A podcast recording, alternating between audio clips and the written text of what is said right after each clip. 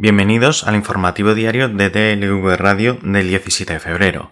Hoy, el juez Juan José Escalonilla, titular del Juzgado de Instrucción 42 de Madrid, ha citado a Juan Carlos Monedero para que declare como investigado el próximo 15 de marzo. En la providencia no concreta el presunto delito que le imputa al cofundador de Podemos. La citación se produce días después de que se levantara el decreto sobre una pieza de investigación centrada en Monedero, pieza que se abrió el 21 de septiembre de 2020 y concluyó el pasado 5 de febrero.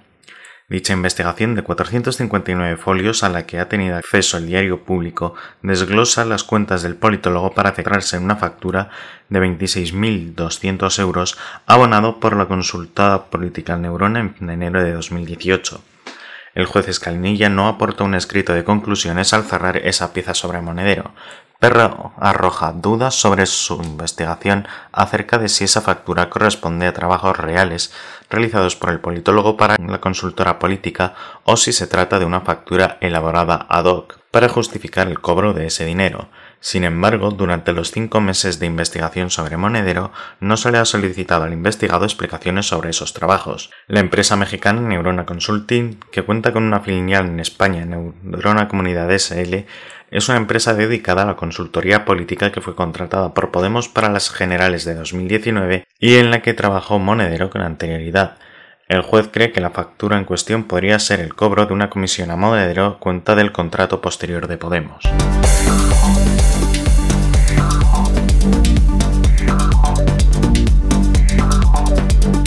Pablo Casado ha anunciado lo que era un clamor desde hace meses. La dirección del PP se muda, se irá de Génova 13, como ya adelantó el diario público en septiembre. Cambiaremos la sede nacional del PP de ubicación, pues no debemos seguir en esta sede cuya reforma está siendo investigada en los tribunales. El número 13 de la céntrica calle de Génova en Madrid es la sede nacional del partido desde febrero del 83, enclave al que la formación se trasladó después de varios años de ocupar un pequeño mueble en la calle Silva. El cambio de la sede fue en consecuencia del resultado de las generales de octubre del 82, tras pasar de diputados a 107. El máximo dirigente del PP también ha asegurado que no volverá a responder a ninguna pregunta relacionada con la corrupción del pasado y ha culpado directamente al ex tesorero del PP, Luis Bárcenas, de su debacle en Cataluña. Esta dirección nacional no va a volver a dar explicaciones sobre ninguna cuestión pasada que corresponda a una acción personal que haya sido en beneficio del partido o haya podido perjudicarlo.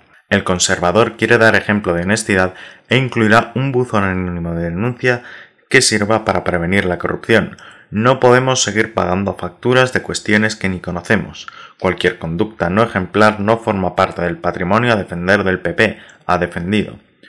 Casado también descarta hacer cambios en la dirección en el organigrama de Cataluña tras su fracaso electoral, donde el PP logró otra derrota histórica, pasó de 4 a 3 diputados y no logró arañar ningún diputado a Ciudadanos, a pesar de que la formación de Inés Arrimadas ha caído de 36 a 6 escaños.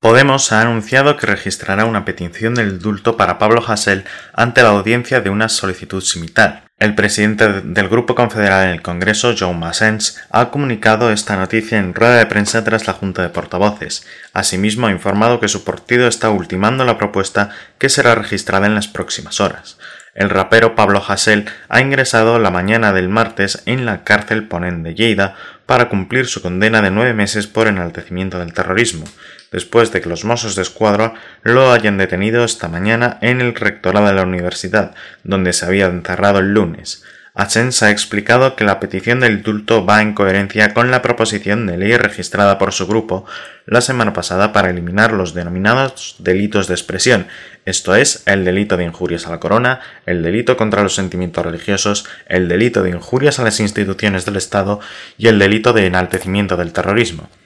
El indulto pretende adelantar el beneficio de esta ley antes de que se apruebe en el Congreso porque si no, cuando esta norma salga adelante, él ya habrá cumplido la condena. La petición de indulto se presentará ante el Ministerio de Justicia y posteriormente, cuando haya superado todos los trámites dentro del departamento dirigido por Juan Carlos Campo, se debatirá en el Consejo de Ministros, ha apuntado a Sens.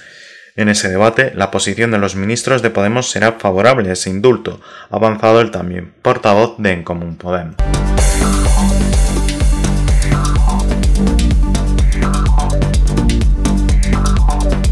La proposición de ley del PSOE Podemos para limitar las funciones que puede ejercer un Consejo del Poder Judicial con el mandato caducado como el actual ha sido aprobado este martes con la Comisión de Justicia del Congreso de los Diputados, con lo que ha quedado listo para que el Pleno de la Cámara pueda aprobarla la próxima semana. El texto, que ha sido aprobado por 18 votos a favor, 15 en contra y dos abstenciones, las de PNV y Esquerra Republicana, en una sesión en la que también han sido rechazadas las enmiendas de supresión en el que el PP mantenía vivas a pesar de que ya habían sido rechazadas en sesiones anteriores, en este caso con 14 votos a favor, 21 en contra y ninguna abstención. Una vez aprobado en la Comisión de Justicia, el borrador se elevará al Pleno, algo que podría transcurrir la próxima semana. Tras ello pasará al Senado, donde si no hay cambios, la propuesta quedaría definitivamente aprobada y solo pendiente de publicación en el BOE, para su entrada en vigor, lo que podría suceder a mitad de marzo. El debate de este martes, en el que los grupos parlamentarios han mantenido sus posiciones respecto a la reforma de la Ley Orgánica del Poder Judicial, con la que se busca impedir que un Consejo General del Poder Judicial en funciones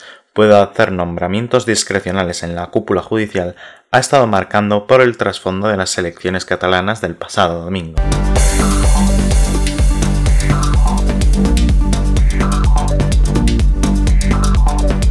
El poeta y arquitecto Joan Margarit, Premio Cervantes de Literatura, ha fallecido este martes a los 82 años a causa de un cáncer. El escritor que padecía la enfermedad desde hacía tiempo recibió ese galardón el pasado 21 de diciembre de manos de los reyes, que se desplazaron a Barcelona de manera privada para hacerle la entrega del premio en un acto de carácter íntimo y familiar después de que no pudiera celebrarse la ceremonia el 23 de abril de 2020 debido a la pandemia. La entrega del premio Cervantes se hizo en el Palacete Albéniz, la residencia oficial de los reyes en sus estancias en Barcelona, en presencia de la esposa, hijos y nietos del poeta y del ministro de Cultura José Manuel Rodríguez Uribes.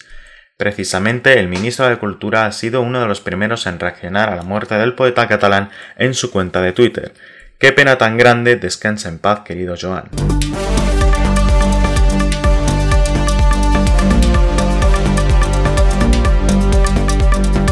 Y en el plano internacional, Francia, decidida a defender sin concesiones su modelo de sociedad laica y liberal, heredera de la Ilustración, dio ayer un paso valiente pero arriesgado para la conveniencia interna la Asamblea Nacional aprobó por amplia mayoría un proyecto de ley destinado a combatir el Islam radical en todas sus manifestaciones políticas y sociales. La controvertida iniciativa legislativa que ahora pasa al Senado es uno de los últimos grandes intentos de Macron para dejar una huella duradera de su paso por el Elíseo antes de intentar su reelección el próximo año. Penalizar lo que aquí se denomina separatismo islamista, el intento de crear una sociedad separada dentro de Francia con sus propias normas, entraña peligros porque el país alberga una comunidad musulmana muy numerosa, fruto de la inmigración y herencia colonial, pero existe desde hace años una demanda creciente de los franceses para actuar todavía más después de la ola de atentados yihadistas que comenzó con el ataque al semanario satírico Charlie Hebdo en enero de 2015. El repliegue identitario de un sector de los musulmanes es una muestra del fenómeno general de la fragmentación. Algunos sociólogos hablan de Francia como un archipiélago de islas físicas y mentales en las que viven comunidades cada vez menos conectadas entre sí y sin valores compartidos.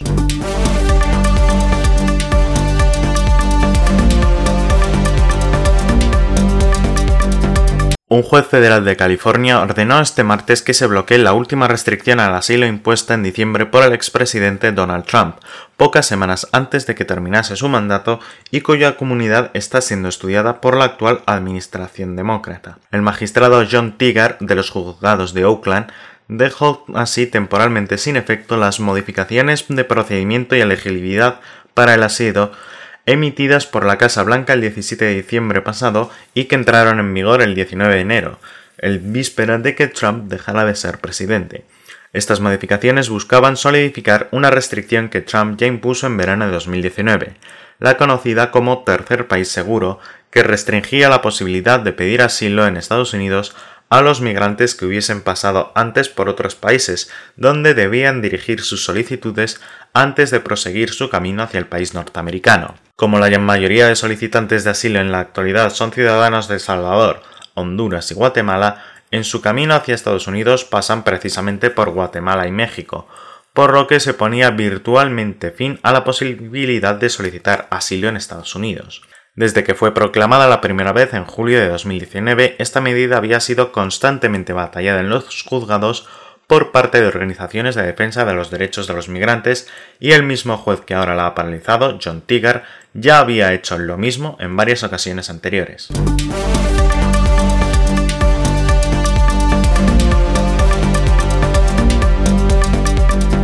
Varios miles de saharauis se manifestaron hoy en el campo de refugiados de Rauni, el más importante de la región argelina de Tinduf, para apoyar a la activista Sultana Kaya y pedir a la ONU un mecanismo de vigilancia que frene el incremento de la represión policial marroquí en las zonas ocupadas de la antigua colonia española del Sáhara Occidental. Organizaciones de defensa de los derechos humanos en la ciudad de Layún, controlada por Marruecos desde el inicio de la ocupación en 1975, denunciaron esta semana que policías marroquíes agredieron a Sultana y a una de sus hijas en la ciudad de Ujador, donde vive bajo arresto domiciliario cuando se encontraban en la puerta del domicilio para recibir una visita.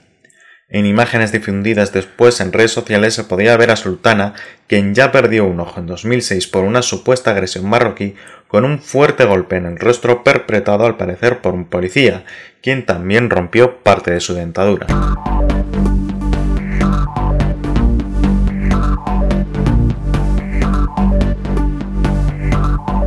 Hoy en deportes, LeBron James se multiplicó hoy para suplir la ausencia del lesionado Anthony Davis y le dio a los Lakers una victoria de mucho esfuerzo colectivo sobre los Minnesota Timberwolves, en un partido que vio un estupendo duelo español entre Margasol y Ricky Rubio, el pívot de los angelinos, que anotó un triple decisivo para amarrar el triunfo visitante, logró 11 puntos, 5 rebotes y 2 tapones y una asistencia en 30 minutos, mientras que el base de los Wolves consiguió 13 puntos, 8 asistencias y 4 rebotes frente a dos pérdidas en 29 minutos. Su compatriota Juan Joel Gran Gómez se quedó sin pisar la cancha.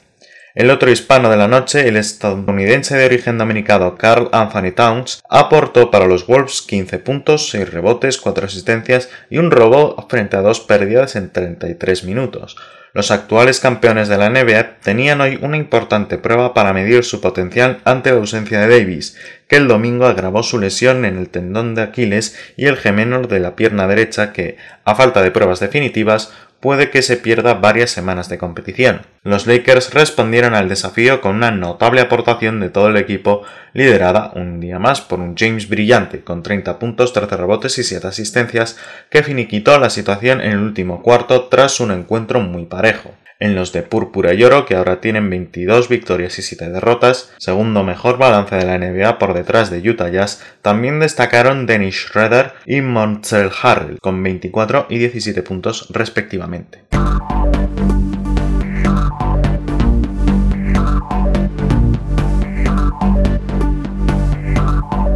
Y en la previsión meteorológica en Galicia, oeste de Asturias extremo noroeste de Castilla y León, nuboso o cubierto con precipitaciones que remitirán durante la mañana. Es probable que en el suroeste de Galicia sean localmente fuertes o persistentes, en el resto de la mitad noroeste peninsular intervalos de nubes altas aumentando en horas centrales a nuboso o cubierto con precipitaciones débiles dispersas, menos probables cuando más al sureste y tendiendo a remitir o cesar posteriormente, poco nuboso con algunas nubes altas en el resto del país, aunque con intervalos de nubes bajas en la primera mitad del día en el Valle del Ebro, norte del área mediterránea, bajo Guadalquivir y en torno de Melilla, cota de nieve en la Cantábrica Occidental de 1600 bajando a 1300, Probabilidad de nieblas matinales en el Valle del Ebro, Mallorca y Bajo Guadalquivir. No se descarta Calimán Canarias y la mitad sureste peninsular.